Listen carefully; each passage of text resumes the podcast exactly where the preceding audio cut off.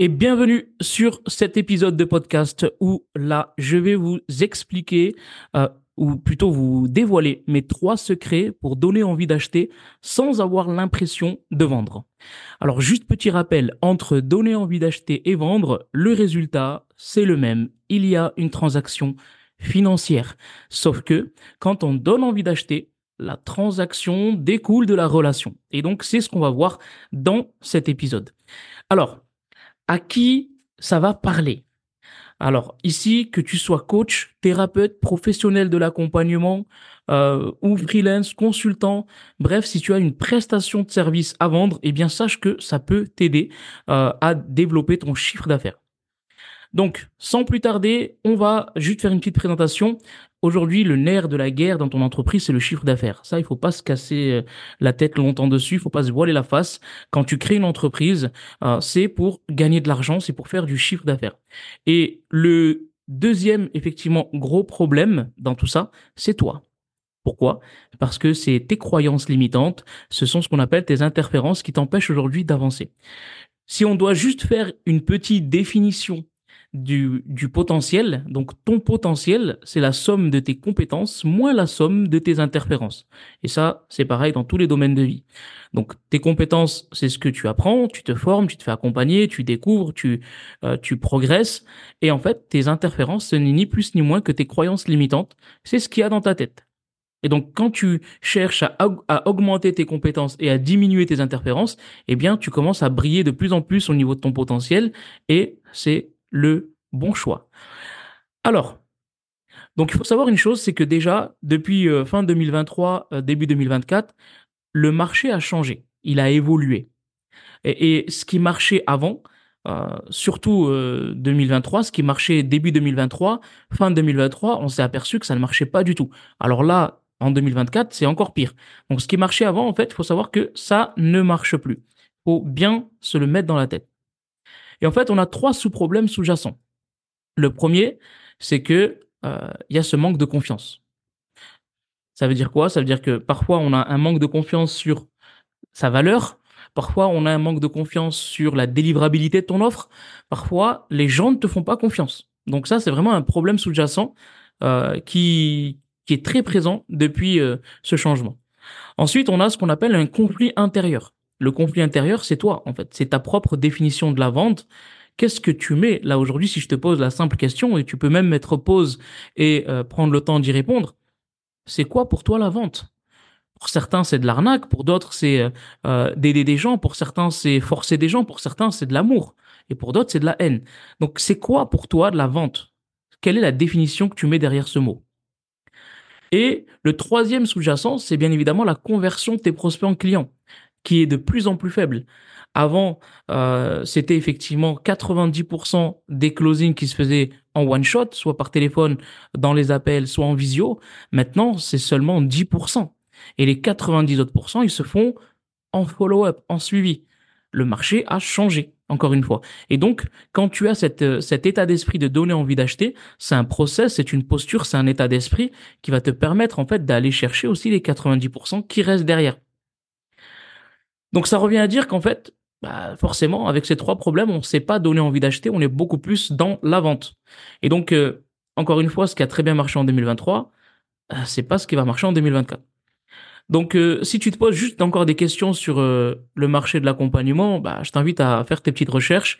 Euh, c'est estimé un peu plus à de 400 milliards de dollars d'ici 2026. Donc, je t'invite juste à te, documenter, à te renseigner et, tu es au bon endroit dans le sens où si tu es dans l'entrepreneuriat et que tu as de la prestation de service à vendre et que surtout tu as une expertise et tu es confiant de ce que tu apportes, tu es au bon endroit. Donc, on va tout simplement rentrer un peu plus en profondeur. Quand tu, tu as un problème de vente, bah, on va voir que comment euh, changer cette, euh, cette notion en donnant envie d'acheter. Donc euh, ici, on va parler des trois points qui sont, à mon sens, les plus importants pour toi, que tu dois comprendre, que tu dois maîtriser sur 2024. Donc, la première, c'est roulement de tambour, est-ce que tu vas savoir ou pas? Non, je plaisante, j'accélère. Donc la première, c'est bien évidemment se détacher du résultat. Pourquoi je te parle de ça? 99% des prestataires de services que j'ai formés, que j'ai accompagnés, qu'on a coachés avec Jérémy, c'est ouf, c'est dingue à quel point on a vu que les personnes étaient attachées au résultat. Et quand on leur dit qu'il faut se détacher du résultat, la première chose qu'ils nous disent, oui, mais mon compte, mon compte bancaire est dans le rouge. Oui.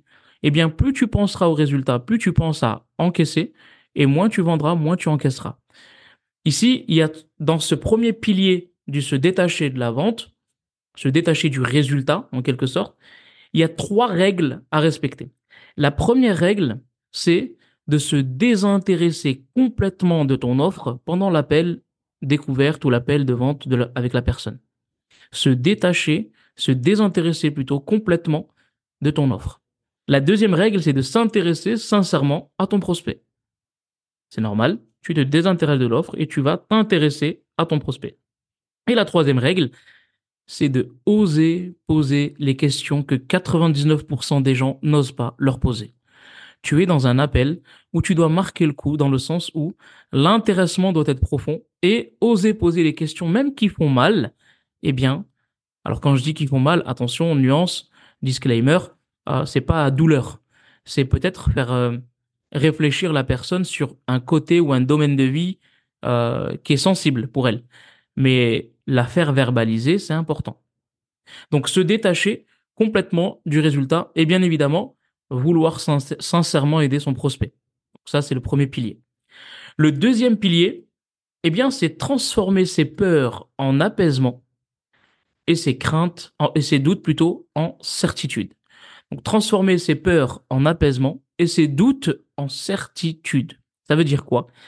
Ça veut dire que ton rôle durant le processus du donnant envie d'acheter, c'est d'aider la personne justement à sortir de ses peurs et de ses doutes.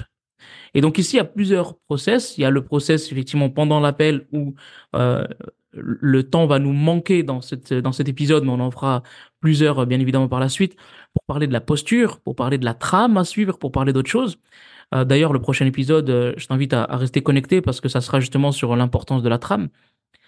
Euh, donc, dans, cette, dans ce deuxième pilier de transformer les peurs et les doutes eh bien, ça revient aussi à dire s'intéresser sincèrement au, prospect, mais c'est surtout et aussi avoir une stratégie de communication parce que les gens viennent vers toi pour ce que tu proposes, mais c'est aussi et surtout pour qui tu es.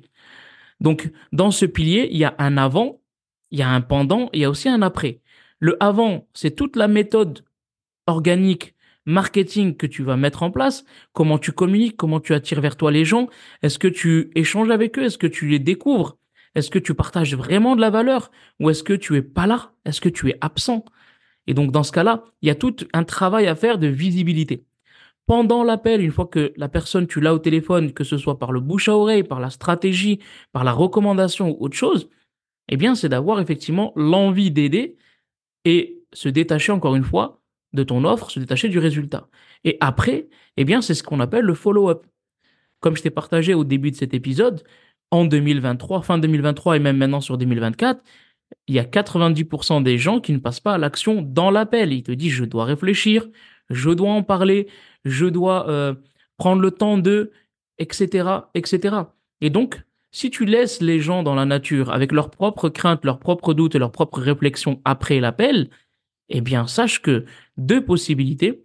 Soit la personne repart dans ses croyances et elle ne reviendra pas, soit il y a un concurrent qui va arriver juste derrière toi, alors que toi, tu as fait 90% du travail, eh bien, il va prendre cette personne et l'accompagner à ta place. Donc, c'est ce qu'on appelle le follow-up, le suivi. Il faut avoir un process clair de pouvoir échanger avec les gens après. Alors, c'est pas leur envoyer juste des messages tous les jours en leur disant est-ce que tu as pris le temps de réfléchir, est-ce que tu as pris ta décision? Non, absolument pas. C'est plutôt d'avoir une approche beaucoup plus douce, beaucoup plus intéressante en termes de partage de contenu.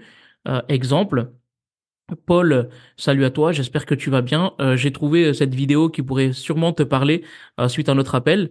Je me permets de la partager. Trois, quatre jours après, tiens, j'ai retrouvé ça dans ma, dans ma bibliothèque. Je pense que ce, cette vidéo pourrait aussi t'intéresser. Et au bout de deux, trois vidéos, et eh, salut Paul, est-ce que tu as pris le temps de regarder les ressources que je t'avais envoyées et de réfléchir par rapport à ce qu'on s'est partagé? Là, oui mais j'en vois quand même de la ressource et de la valeur. Il faut que je marque effectivement et que je renforce la relation de confiance même après l'appel. Et le troisième pilier, bien évidemment, c'est aimer le traitement des objections.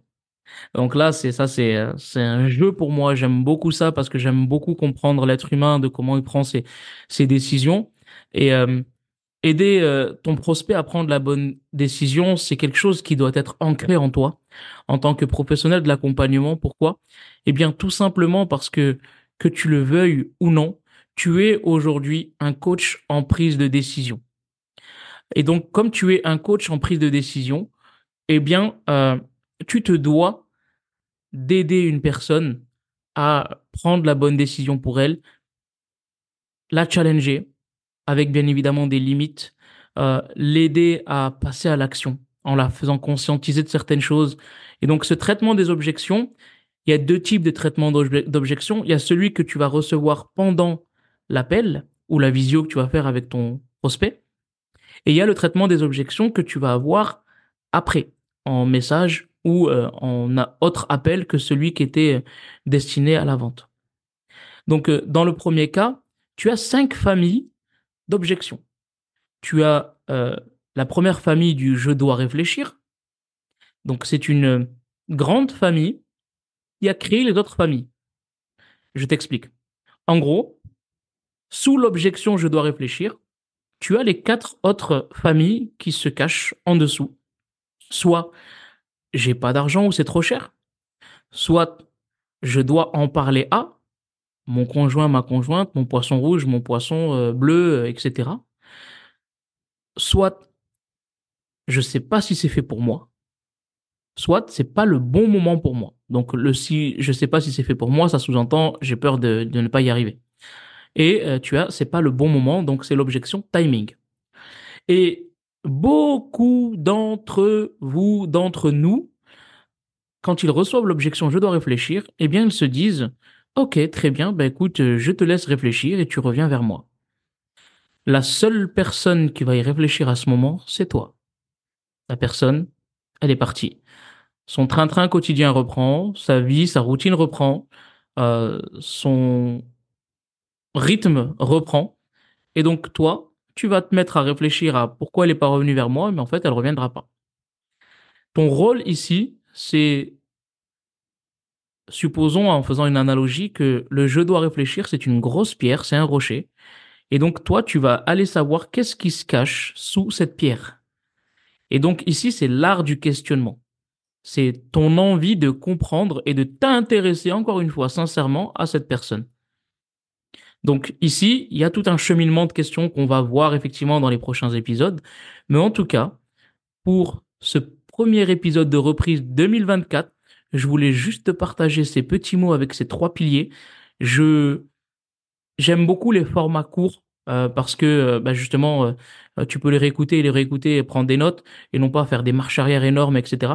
Donc j'ai privilégié un petit peu ces formats de moins de 15 minutes qui vont te permettre de t'apporter de la pépite, sous forme de capsule. Et en tout cas, si tu as aimé, kiffe, like, partage, ça donne de la force et surtout, bah, ça donne envie de continuer à partager un, maximum euh, d'informations, de formations et d'aller vers ta transformation. Salut à toi et je te retrouve dans un prochain épisode. Belle journée ou bonne soirée.